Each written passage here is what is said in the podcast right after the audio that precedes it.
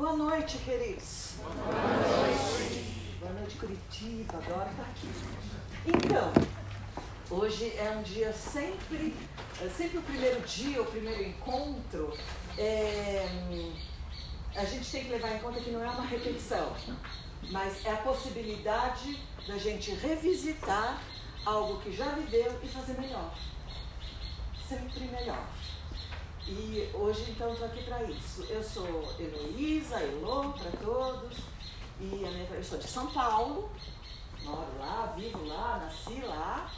E a minha trajetória foi que lá nos primórdios, lá nos anos 60, minha mãe estudava a ciência espiritual e ouviu falar que existia uma escola em que se tratava, falava e se levava em conta a vida espiritual. Isso era absolutamente longe da minha casa, mas minha mãe foi lá e nos colocou como alunos nessa escola, sem saber nada na escola. E aí eu fiz o meu percurso como aluna Waldorf desde o jardim da infância. Né? Dois anos de jardim da infância e aí o percurso inteiro. A escola era muito nova, então é a escola Rudolf Steiner de São Paulo, a escola mãe né, de toda essa pedagogia no Brasil. E nesse meu período, na verdade, eu passei pelas diferentes fases da escola, né, de crescimento, de desenvolvimento, de descobertas, de muitas dificuldades também. E aí, eu me formei como aluna lá em 79, e aí logo eu me encaminhei para a pedagogia e voltei para fazer a formação de professores.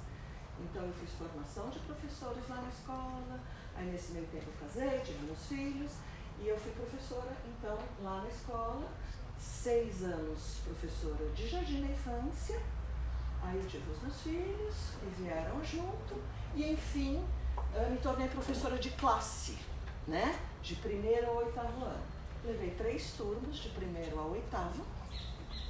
Então passei mais maior parte da minha vida lá do que em qualquer outro lugar, né? Com filhos, com tudo. E agora em 2014 quando eu entreguei meu terceiro ou oitavo ano, chega disso, tá? Dessa forma de atuar na pedagogia. E aí tive um ano de reflexão e tudo, mas ainda dentro da escola, e aí surgiu essa, essa demanda, esse pedido de, de gente, eu e alguns colegas que tivemos essa experiência tão viva, tão marcante por tantos anos, começar a trazer e ajudar as escolas. Então eu faço isso desde 2015. Eu tutoro professores, escolas, ajudo a fazer nascer escolas como essa aqui e vou dando a mão no que dá para fazer, com muito carinho, com muita alegria, com muito entusiasmo, tá? E vamos que vamos, né? E vamos que vamos. Então, rapidamente, essa é a minha história dentro da pedagogia. E aí tem esses chamados e Grão Saber, todo mundo me chama, me chamou, falando o que nós vamos falar esse ano para os pais. São tantos assuntos que nos chamam, né? E aí tinha lá nos temas esse, o aprendizado do convívio social. Na pedagogia Valdo. Eu falei, é esse, tá? É esse porque esse é um assunto muito atual, que toca a todos nós. O convívio social o grande desafio do momento, tá certo? Uma vez que vocês vão ouvir muito falar nisso, estamos na era da consciência, onde cada um de nós é mais consciente de si mesmo, daquilo que está fazendo no mundo, de qual a sua tarefa, portanto, mais individualista. Tá certo? E aí entra os desafios de olhar para o outro na vida social, de como eu me relaciono comigo, com o outro e com o mundo. E aí então foi me pedido falar isso. E o que eu preciso dizer para vocês, e que eu espero que não seja uma decepção, eu não vim aqui dar receita, a gente faz isso que dá certo. Porque não é assim que funciona. Tá certo? Não é assim que funciona eu ter receitas de como eu fazer como professora ou com meu filho, que eu vou desenvolver placidamente a sua relação social com o outro, consigo mesmo e com o mundo. Então, a minha proposta hoje é a gente entender um pouquinho mais profundamente como que a pedagogia Waldorf e a antroposofia entende o desenvolvimento do ser humano e sua relação com o mundo, com o outro e consigo mesmo.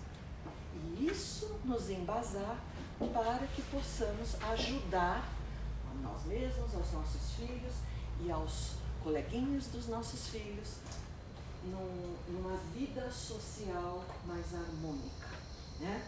E aí, com isso, queria considerar com vocês, primeiro, o desenvolvimento do ser humano do zero aos 21 anos, que é o período da vida onde nós, educadores, ainda atuamos de alguma forma no ser humano. Depois dos 21 anos, gente, é só autoeducação que existe. É só a própria busca. Até os 21 anos a gente pode ainda ajeitar, conduzir, promover. Né? E por isso esse é o âmbito da escolaridade. Né? E aí, desses 0 aos 21 anos, a gente pode destacar três momentos, três grandes períodos tá? muito conhecidos na pedagogia Waldorf. O primeiro é do recém-nascido até mais ou menos os sete anos, eu posso dizer, e, um, uh, ah, e a criança pequena, então, neste momento do zero ao sete, qual é a sua relação com o mundo? Ela está ainda bastante envolvida pela sua família, pelo seu núcleo familiar, pela sua casa, tá certo? Pela proteção do ninho, ainda nessa fase, pelos cuidados do pai. Ela vive envolta pela família, protegida. E é ainda os pais ou responsáveis que controlam a sua relação com o mundo. Certo? A gente que determina se ela pode ir, se não pode ir, quanto que ela vai, quanto que ela não vai, se vai dormir na casa do amiguinho, se não vai. Nós, educadores, é que temos isso na mão nessa fase, né? nessa, nessa idade. E ainda assim, a criança do 0 ao 7 é um serzinho sensório, tá? Ela é percepção pura. Ela está entregue ao mundo que está em volta dela. Ela não tem filtro para tudo que chega para ela. Ela está aberta às percepções é, que, que ela vai tendo né, uh, do mundo ao seu redor. Tá? E então, esse período, um, nesse período, uh, a criança é percepção do mundo. Ela está aberta para as experiências que ela tem ali do mundo. E é verdade que então um, a escola, a partir de agora e cada vez mais, né, mais cedo, a escola desempenha um papel bastante importante na vida da criança, além desse núcleo protetor familiar. Né? A relação que a criança tem com o mundo perpassa o seu ser na totalidade.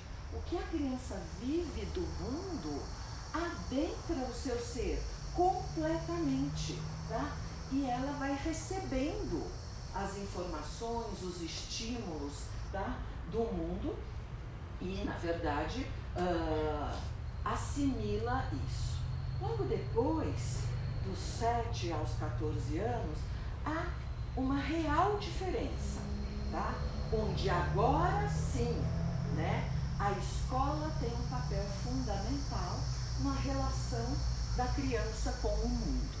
Tá? Já saiu um pouquinho daquele âmbito familiar, ela já está, tá, de alguma forma, fora de casa por muitas boas horas, tá? e sua relação com o mundo uh, passa a ser muito pelo que acontece no âmbito escolar, né? que é esse dos 7 aos 14 anos. E, finalmente, o terceiro período, posterior a esse período que a gente vive aqui, ensino fundamental, digamos assim, 14 anos, tá? Que é o período onde então o jovem se lança para o mundo, tá certo? Aí, e, e é esse mundo, é essa troca com o mundo que faz a integração dele como um ser social, tá? que prepara o jovem para a vida adulta, para a vida profissional e para a vida social realmente. É só no terceiro período. Então, do ponto de vista biológico, para a gente entender, a gente pode caracterizar assim.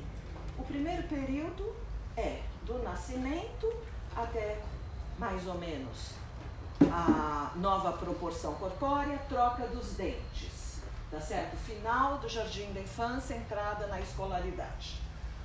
O, o segundo período, entre a troca, troca dos dentes e a puberdade, ensino fundamental, é esse outro período onde a escola já tem um papel bastante grande na vida da criança, e o terceiro período entre a puberdade, 15 anos, e a maturidade, 21 anos. Tá certo? Cada um desses períodos tem aproximadamente 7 anos.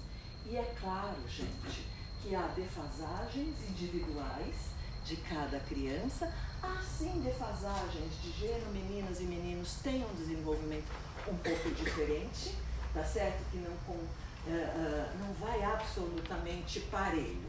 Mas, no geral, é, a gente entende como uma linha mestra isso que acontece nesses três períodos onde nós, adultos educadores, temos maior atuação. Tá? E aí, então, nós vamos entrar nisso que eu posso falar. Como é que, então, acontece a relação da criança com o mundo em cada um desses três períodos, né? Então, a criança de 0 a 7 anos, ela se caracteriza por viver ainda nesse ambiente mais protegido, tá certo? Mas ela é absolutamente aberta, entregue para o mundo. Ela não põe filtros, nem de julgamento, nem de discernimento, nada. Ela vive o dia a dia dela e recebe tudo que vem ao encontro dela, tá? E mais, ela recebe sem resistência aquilo que vem ou que advém do mundo em redor, tá? Ela vive ali num mundo absolutamente de, de percepção, né? Onde, e agora ouça, o bem e o mal se misturam e se aproximam indistintamente. Ela não tem filtro de saber isso é bom para mim, isso não é bom para mim. Tudo que vem entra, sem o filtro da triagem do que me serve e do que não me serve, tá certo? Então, todos os seus órgãos sensórios estão muito abertos, alertas, muito receptivos, tá certo? Para esse mundo. E é a partir de uma atividade aqui interior que ela assimila tudo que chega nela. Ela imita o que chega a ela. Ela reproduz, ela repete, tá? E interioriza tudo. Nós todos sabemos que a criança aprende, tá? Um, aquilo que chega a ela, então, o que ela vê, o que ela ouve, o que ela toca, tá certo? O que ela pega, o que ela sente, o que ela experiencia, ela traz para dentro dela, tá certo? Ela aprende a sentar, ela aprende a se erguer, ela aprende a andar, a falar, a brincar, a cantar, por imitação, tá? Do adulto que o cerca, das pessoas que a cercam, tá certo? E é essa interiorização, esse trazer para dentro o mundo que está ao redor, é que abre as portas da vida mental, pensamental e moral na formação do ser humano. É aquilo que ela põe para dentro, que está formando e que vai formar e construir, tá certo? Sua forma de pensar, forma de ver, de sentir a sua moral. Ela reproduz e aprende o que é adequado ou não. Ela aprende, ela reproduz, ela imita o que é próprio ou não, o que é saudável ou não. Ela está aberta. E isso que entra bom ou mal, saudável ou não, adequado ou não, está construindo o seu ser. Tá? Então, essa criança que tem essa imitação tão aberta, tão declarada, tão escancarada, posso dizer assim, tem também uma imitação mais sutil, que é a imitação e a interiorização da intenção do adulto. A criança põe para dentro a intenção que nós adultos colocamos nos gestos, na fala, no sentir, nas reações, nas relações. Não dá para esconder da criança. Ela está pondo para dentro. Tá certo? E então, hum, a criança edifica neste receber o mundo o fundamento da sua moralidade futura da sua relação futura com o mundo. Dá para entender até aqui deu para ir? Né? É pesado isso, né? né? Isso, preciso deixar bem claro, não é um determinismo uma fatalidade. É assim e será assim. Todos seres, todas as crianças, tá certo? Uh, têm sim a possibilidade tá? de uh, seguir o seu caminho, de fazer a sua proposta encarnatória, de seguir a sua missão. Tá? Não é um determinismo que assim será, tá? mas é fato que uh, o que vem a ela está contribuindo ou não para que ela cumpra o seu papel. Tá certo? E vai ser muito mais difícil ela ter que quebrar com tudo para encontrar o seu papel se ela, do que ela né, receba um caminho jamais favorável para isso. Né? Uh, então, a relação da criança pequena com o ambiente é sustentada pela entrega sem filtro por uma abertura que ela tem para com o mundo que não mais será vista em nenhuma outra fase do desenvolvimento humano. Nunca na vida nós vamos estar tão abertos para o mundo, sem resistência, sem uh, atitudes refratárias, sem filtro, do que nessa primeira infância. Tá passadinho? Tá? Alguém?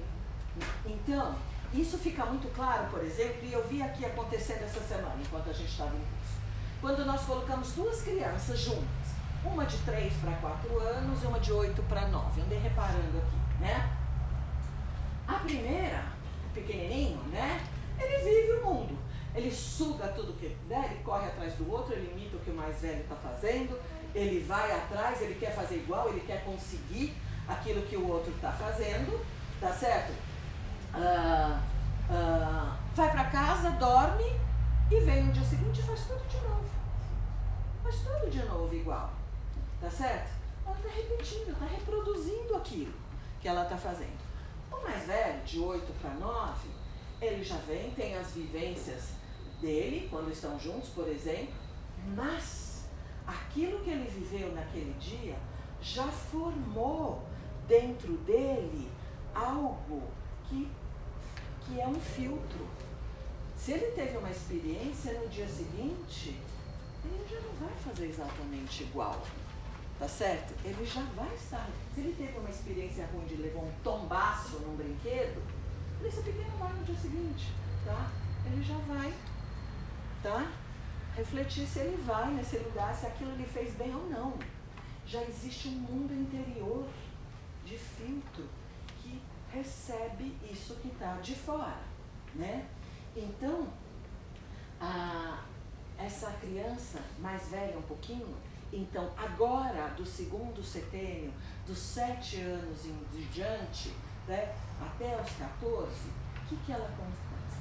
Ela já criou agora um, um mundo, tá certo? De percepções, de sensações que ela já conhece, tá certo? E que ela edificou, no qual esse, no qual ela vive e fantasia. A criança de 7 a 14 anos, ela faz em volta dela um mundo de fantasia, um mundo um, uh, que eu vou trazer uma imagem, tá? Semelhante a um jardim encantado, tá? Onde agora a sua troca com o mundo já não é mais sem filtro, mas ela traz para dentro do seu jardim aquilo que cabe, que lhe é confortável, que lhe é seguro, tá certo? Que vai, um, que faz parte agora dessa fantasia desse mundo que ela vive. É muito notório a gente ver que uma criança dessa idade já tem ali a sua imaginação, ela já sonha, ela vai para um canto, fica sozinha, ela tem um brinquedo que ela brinca, tá certo? E você vê que ela tá criando seu mundo imaginativo de fantasia ali, né? Só que agora não é mais como a criança pequena que esse mundo não tem fronteira com o mundo exterior. O mundo da criança do segundo setênio tem muro, tá certo? Tem muro aqui que a isola do mundo real como nós adultos entendemos. O mundo da criança de 7, 8, 9 anos, ele oh. existe, mas ele não é, na sua imaginação, tá certo? No seu conforto, igual ao nosso, tá certo? E ela ergue esse muro e a sua relação agora com o mundo exterior precisa atravessar esse muro, tá certo? E ela faz essa travessia. Ela traz para dentro aquilo que cabe no seu jardim encantado, tá certo? E até que vai chegar o momento que a gente vai falar que os muros desse jardim devem e serão quebrados, serão desmoronados e ela vai ter uma outra troca consciente com, com o mundo. O complicado é quando a criança tem o seu jardim encantado, ergue os muros e mora nesse jardim e não derruba esses muros até a vida adulta. Né? E a gente sabe que isso acontece. Né? Então, nesse domínio, nesse seu jardim, a criança reina. Ela é dona desse mundo imaginativo dela, tá? Tudo que ela imagina, tudo que ela sonha, de alguma forma acontece para ela, se torna realidade para ela. Tá? Como ela recebeu uma história, como ela idealizou as próximas férias, como ela está imaginando o aniversário, o fim de semana, passa a ser realidade para ela. Que é guardado ali no seu jardim. E, protegida pelo muro, ela consegue fantasiar, tá certo? Ela consegue e tem prazer dentro do seu mundo. Porque ele é seguro, é do jeito que ela quis fazer, tá certo? E o mundo exterior entra sim nesse jardim encantado, mas não de forma livre, sem fronteira. O mundo exterior vai entrando e é nosso papel como educadores, sim, fazer entrar, mas ele vem de forma fragmentada, de forma camuflada, de forma transformada, tá certo? Então a criança recebe o mundo de fora agora já com várias ressalvas, de uma forma que cabe dentro dela e cada uma tem um jeito de ser, né? Nesse período, então, a criança dessa idade, ela tem sim muitos amigos. Melhor, ela tem muitos colegas. Tá certo?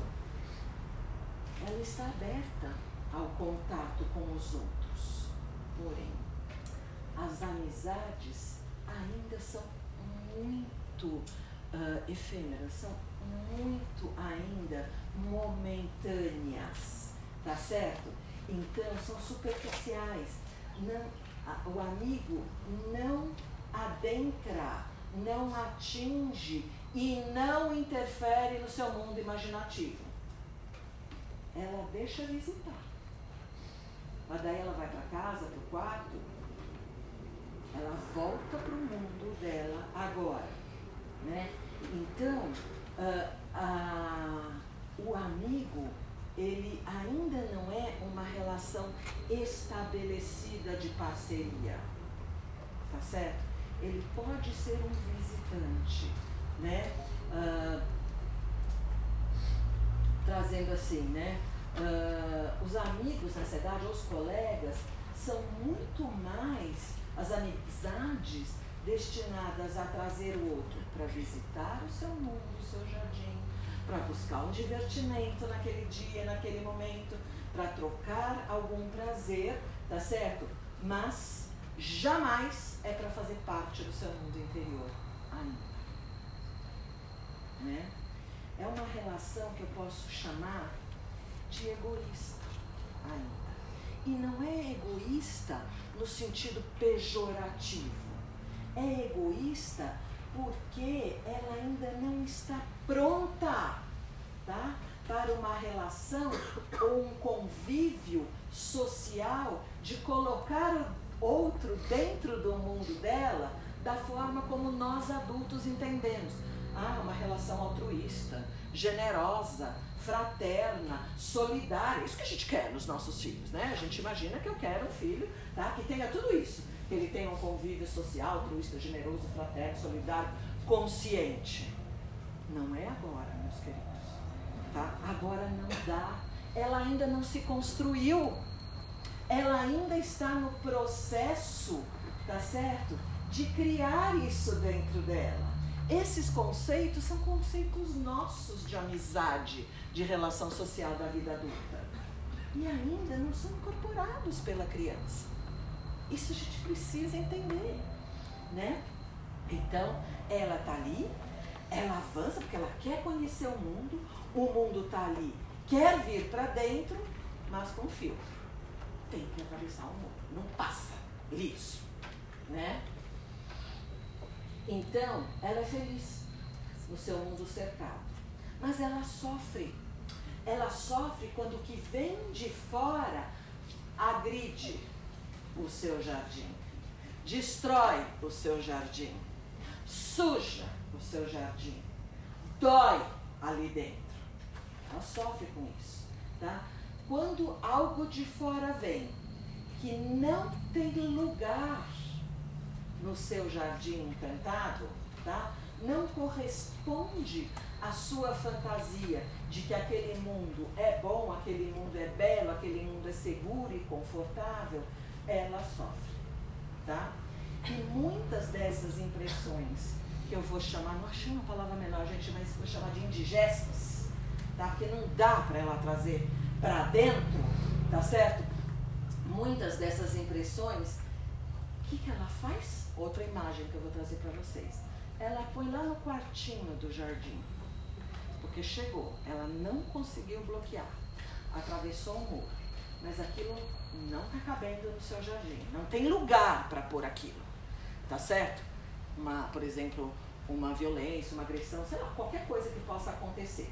Ela guarda no, no quartinho lá do jardim, tá? E essas impressões podem produzir mais tarde bastante dificuldade, se não distúrbios, na vida psíquica da criança, quando for adulta. Tá certo? Quem de nós aqui já não visitou o seu quartinho quando adulto?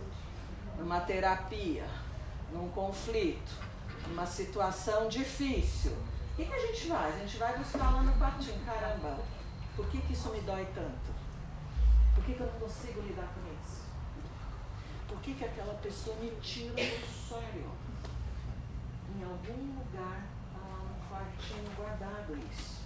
Alguma vivência que não coube dentro.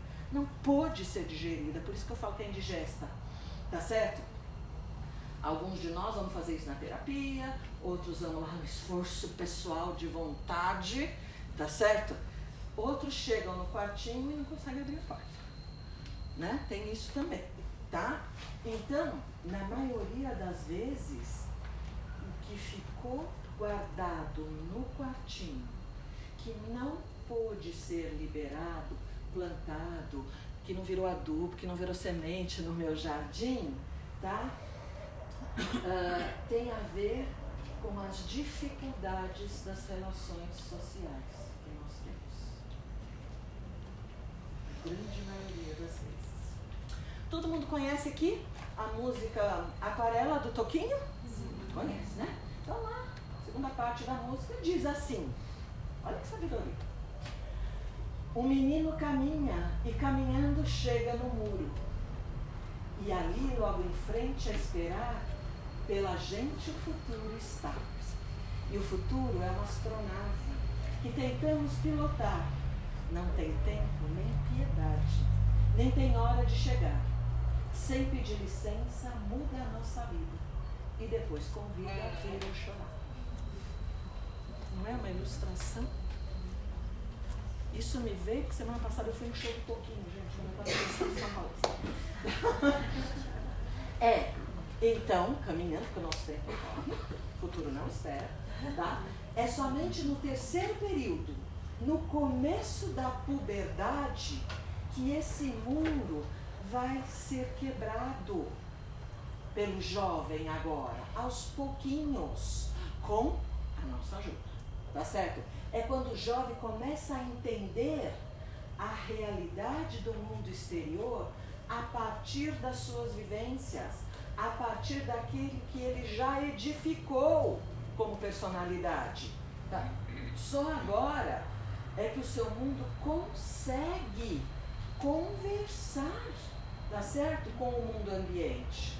Parte dele agora a percepção do exterior ele percebe o que está lá fora, ele vê, não tem mais muro, tá? E de cara, o que que jovem faz? Ele tenta submeter o mundo exterior aos seus padrões, tá? É, a primeira coisa que o jovem faz é tentar com que bom, tá? Seja do meu jeito, não é isso? Tá certo? Porque ele ainda não se libertou completamente, ele só derrubou o muro, tá? Está derrubando, na verdade, né? Então, uh, e é só nesse momento que o, o, o mundo de fora está exposto para ele, ele ainda tenta transformar, manipular de alguma forma, para que seja do jeito dele, é que ele passa a ser um ser socialmente ativo. É só aí. É só quando ele vai de encontro para o mundo fora. As amizades que antes eram ainda assim, né, só, só convidados, agora passam a ser mais uma busca, uma procura. Tá? Então eu me identifico com o outro, com aquele outro daquele jeito. Tá? Aí vem os ídolos, aí vem tudo que vem nessa idade, é uma identificação primeira que ele tem com o outro. Né? Então os, os fãs clubes, o bando, a turma, tudo que acontece nessa vida do jovem é a primeira identificação que ele tem com o outro por si. Tá certo? E pela primeira vez ele busca no outro, tá certo? Um ser indivíduo. Tá certo? E aí, então, só rapidinho voltando, que daí eu quero fazer uma amarração. No primeiro período, o que, que a gente falou? A relação com o mundo exterior transcorre de fora para dentro. Tá certo? Mas as vivências, as experiências ainda não são trabalhadas por um eu consciente. Não existe um eu consciente na criancinha de 0 a 7 anos. Tá? A gente não vê algumas tendencinhas de temperamento, um jeitinho, mas não existe um ser consciente ali, tá? Portanto, meus queridos, não vive um ser social nessa idade. não existe ainda um ser social do zero aos sete anos, tá? Existe um ser que imita, tá? Um imitante, digamos assim. Mas não existe ainda. As relações não são nesse nível de troca que nós, da nossa expectativa. No segundo período, a criança então está dentro do muro, é uma unidade fechada, tá certo? Partindo do eu como centro, tá certo? Eles chegam à periferia do seu próprio mundo e através das suas forças ele começa a derrubar o muro para conhecer, que é muito conhecer o lá fora, tá certo? O mundo exterior já não entra mais livremente. O mundo exterior deixa impressões nele, tá certo? E ele absorve somente aquilo que passar pelo seu filtro, tá? Que ele conseguir assimilar, que passar pela aceitação. A criança agora se percebe como indivíduo. Ela se percebe diferente do mundo. Ela se percebe que ela é um ser independente dos pais, que ela é um ser independente do professor, do irmão mais velho, seja lá de quem for, tá certo? Mas uh, ela não está pronta ainda para entregar nada de seu. Ela é egocêntrica, como a gente falou, tá? E é importantíssimo que ela seja, porque ela está construindo-se como indivíduo independente. Ela tem que ter a chance de se construir antes de dar. Eu não dou o que eu não tenho. E a gente cobra que as crianças deem porque elas ainda não. Tá certo? Então, aqui, nessa fase, vive o ser individual. Tá? Ela é, ela é. Tá certo? Ela se abre e vai para casa, ela se fecha. Tá? Ela precisa do sossego, ela precisa do osso, ela precisa do quarto dela. Tá certo? Para digerir tudo que vem. No terceiro período, a direção do movimento é de dentro para fora. Então eles querem conhecer o mundo, querem ir para fora. O mundo exterior, exterior né? Uh, tá lá, é alvo, né? Uh, eles querem conquistar, eles querem transformar, tá? O mundo. O que quem é pai de jovens sabe, pode tornar a vida um pouco tumultuada, tá certo? Nesse momento, né? Um pouco caótica, às vezes, né? E sempre tem momentos muito bons também, né? E somente com a maioridade é que a direção da atividade de dentro para fora e de fora para dentro entra num equilíbrio. Já que aí, a partir dos 21, começa a troca com o mundo. Eu já tenho o que levar para o mundo e o mundo já pode trazer algo para mim. Tá certo? Aqui e só aqui nasce o ser social. Não é que ele viceja, transborda, tá certo? De grandes. Ele nasce aqui, nessa fase, dos 14 aos 21. A palavra é experiência. A criança experimenta. É nessa fase que eles experimentam um monte de coisas, tá certo? Primeira paixão platônica, as meninas, a primeira menstruação, o primeiro beijo, a primeira saída, o primeiro show, o primeiro ídolo. É aqui que eles começam a experimentar o mundo, nessa fase aqui, tá? E começa a nascer um ser social que está se formando, mas que ainda não tem como entregar nada de concreto, gente. Né? O quarto período, e eu vou só adiante, só para gente vocês devem estar falando, e eu, né? Onde eu estou agora, né? Tá? Então tem mais, tá? Tem muitos mais outros, mas eu vou compilar, tá? Em dois. O quarto período, digamos assim, a vida adulta, tá bom? É, é o equilíbrio de, do adulto, onde há a alternância, tá? Entre experiência do mundo interior, tá? E vivência do mundo exterior. Aqui sim vive o ser social. E a palavra é atuação. É depois dos 21, hoje em dia cada vez um pouquinho depois, né? É que tá, eles passam a ser um ser social, tá? Que nós passamos a ser um ser que vai para o mundo e que atua no mundo. às vezes ainda de forma meio destrambelhadinha, tudo, mas né, é, é esse gesto. Aqui começa a vida social, tá certo? Aqui vive o ser social, finalmente, hein, gente? Né? Aí o outro período, que eu né, fiz um passadão, é a velhice. A atividade tá em sentido dentro para fora diminui muito, enquanto aumenta a receptividade do mundo. Sabedoria serena deveria caracterizar o idoso sadio, que passou por todas essas fases anteriores e conseguiu se fazer. Tá certo? Esse estado tem algo até em comum com o primeiro lá, o da velhice, diria que é um espelhamento, onde tá, o mundo vem. A diferença é que agora na velhice tem um eu que elabora isso, absolutamente consciente. É bom chegar nessa idade, viu? Garanto. Para alguma coisa tem que servir, né?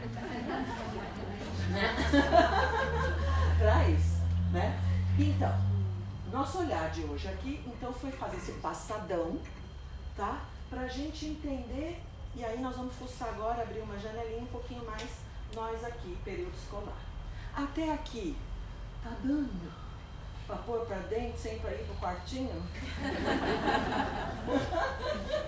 tá? Tá dando? Vocês me falam, tá? Quer perguntar, quer parar, quer refletir, porque senão a gente vai, né? Uh, e aí, então, uh, a gente vai falar desse período escolar, ensino fundamental, que é a nossa uh, realidade aqui agora, né? Então, é por volta dos sete anos, tá?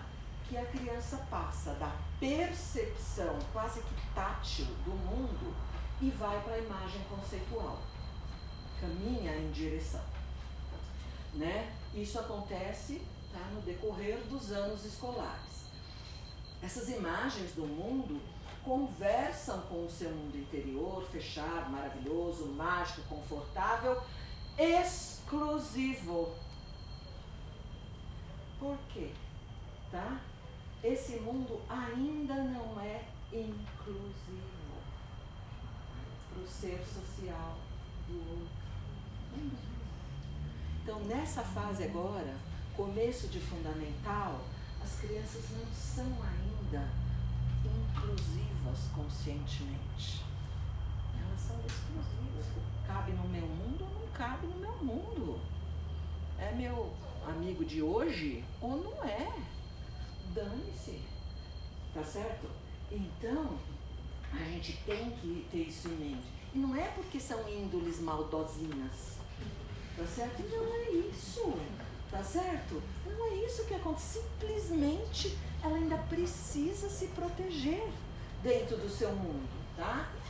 Nele, esse mundo cabe imagens, cabe impressões, fantasia, mas não cabe o invasor.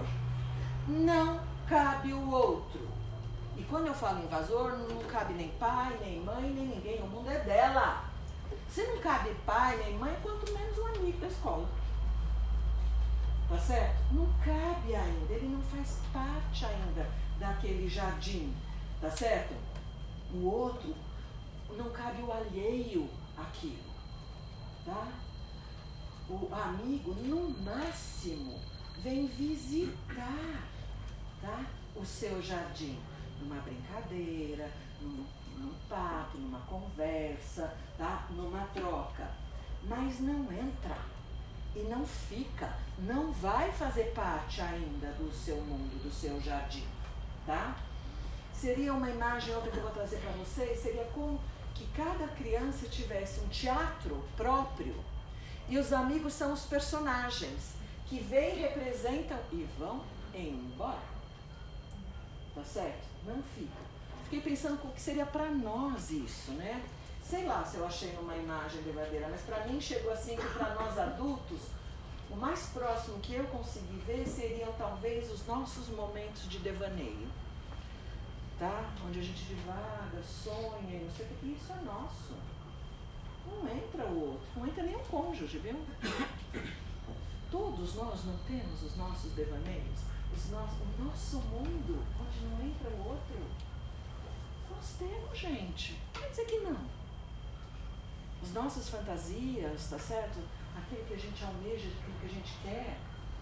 O problema é que a gente sempre acha que para conseguir que eu tenho que transformar o outro. Esse é que é o problema. Que para eu conseguir realizar meu sonho, a maioria tinha que ser diferente. Não tem que nada. Só mudo a mim mesmo. Eu não mudo o outro. Só mudo a mim. É o meu mundo. Se eu quero ele diferente, eu faço diferente. Né? Isso não está na pedagogia tá bom? Então, ah, a criança sim se interessa, tá? Pelo outro, ela, pelo mundo, ela quer conhecer, ela quer conhecer o mundo, o seu uso, como é que funciona, daqui que acontece, ela é muito interessada, tá? Ela se sente muito atraída pelas pessoas, principalmente por aquelas pessoas que trazem para ela notícia do mundo de fora. Tá? Elas são muito interessadas. Quando você começa como professor contar algo, elas querem saber, tá? Então, qual é o elemento que vive que faz essa relação dela com o mundo? Tá? O elemento de ligação da criança para com o mundo é a palavra. É pela palavra, tá certo? Que ela ouve, que ela fala, que ela reproduz, que ela lê, tá? Que ela se conecta com o mundo, tá certo? Então, vocês já notaram como são capazes de falar. Né? Vai num almoço, não sei o quê, mas solta metralhadora. Tá certo? Falam, falam, falam aleatoriamente. Em sala de aula também, viu? Tá? Por quê? Porque esse é o elemento que elas têm para se conectar com o mundo. É falar do mundo. Esse falar, quase que compulsivamente, tá? é a construção do seu pensar. Eu só consigo elaborar um pensar claro, lúcido, objetivo, preciso, treinando, falando, montando ideias. Tá certo? Esse falar é altamente saudável. Claro que a gente não gosta que seja minha aula. Mas deixa que fale nos trabalhos manuais, né? é, assim, é assim que acontece. Mas é. Né? Então,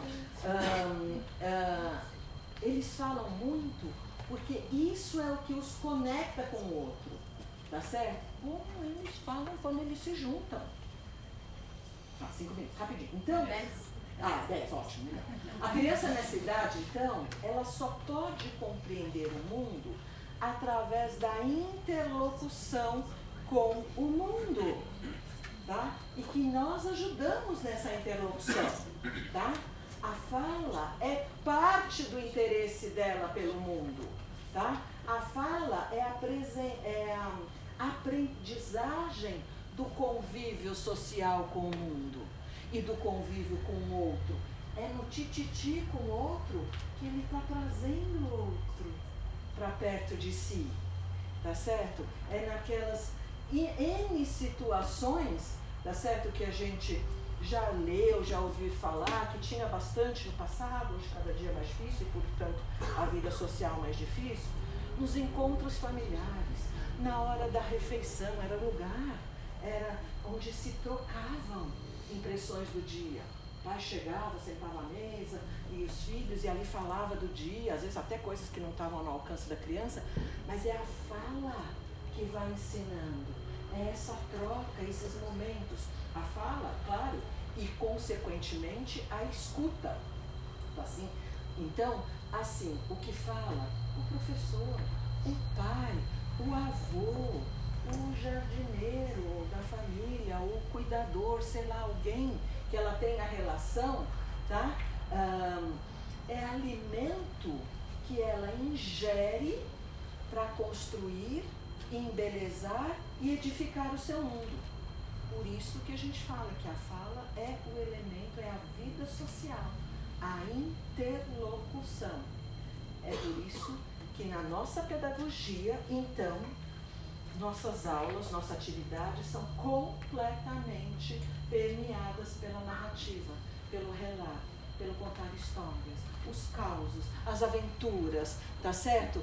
Porque é disso que ela precisa para conversar com o mundo, para conversar com o outro, para entender como você é. Para entender como o outro é, né?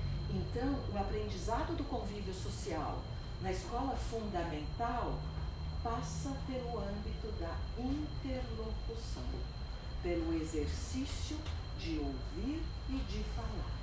Tudo que nós pudermos propiciar de momentos de escuta, em grupo, individualmente, em dupla, em, em to, todas as formas, são benéficas para as crianças. Fazer, então, momentos de narrativa, dramatizações, teatros de, uh, sei lá, de marionete, contar história, roda de conversa, de improviso, tudo isso ajuda a criança a reconhecer o outro, a ter percepção do outro e convidar o outro para fazer parte do seu mundo, né? Então, eu acredito que isso, na verdade, tem muito mais efeito se eu tiver o hábito na minha família de fazer regularmente refeições ou rodas de conversa em que, queridos pais, o celular está ali, o problema do trabalho está lá, o telefone está lá, e eu paro para fazer uma interlocução com meu filho, eu falar do mundo, eu falar de mim, não tem coisa que as crianças mais gostam, é ouvir causos da nossa infância causos da nossa vida, dificuldades que nós passamos, eles adoram ouvir. Conta para mim como você lida com esse mundo. É isso que eles querem. Então, momentos de família, de troca, tá? É muito mais eficiente do que eu chegar de manhã, dar um beijinho, filhote, seja bonzinho, cuida bem do seu amiguinho, viu? Trata bem ele. Nada isso. Absolutamente não serve para nada isso. Isso é conceito de vida social, não é vida social construída, né? Uh, então, uh, vou adiantar um pouquinho. O que, uh, o que quisermos, na verdade, que faça parte da criança, né, parte viva dela, precisa transpor o mundo que a separa do mundo do outro vamos então pensar que é um feudo, cada um com o seu reino, com o seu mundo, tá certo? E a gente precisa ajudar que esses muros sejam quebrados. Foi bom que eles foram construídos, mas eles precisam ser quebrados. Cada muro é um, cada jardim é um, tá? Mas só vai entrar como vida da criança aquilo que não tirar ela do seu reinado, dentro do seu mundo né? Eu posso dizer para vocês, queridos, com bastante segurança da minha experiência, que a criança que tem dificuldade na vida social, ela está insegura, ela está receosa, ela está com medo que invada no seu mundo interior de refúgio, de segurança, de conforto, com medo de perder o seu espaço E ela se sente ameaçada quando lhe é imposta a presença alheia, quando lhe são impostas atitudes que ela ainda não está pronta para entregar. O nosso exemplo, a nossa segurança, a nossa serenidade, tá certo?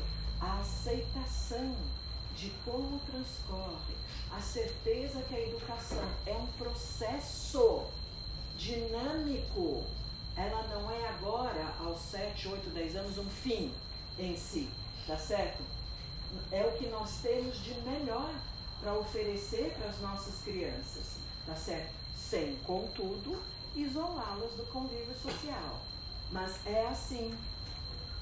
Eu mostro, tá? para ela o mundo como eu me relaciono. E se eu me relaciono mal, eu vou lá para o meu quartinho e vou buscar, porque a gente começa a se dar conta nas, das besteiras que a gente faz. Tá certo? Claro, somos educadores. Nossos filhos estão aí para cutucar, né? Para cutucar. Então, antes de cobrar dos alunos, vamos preenchê-los. Para que eles tenham o que dar. Esse é o recado de hoje. Falei para. É a fala, né? A nossa interlocução.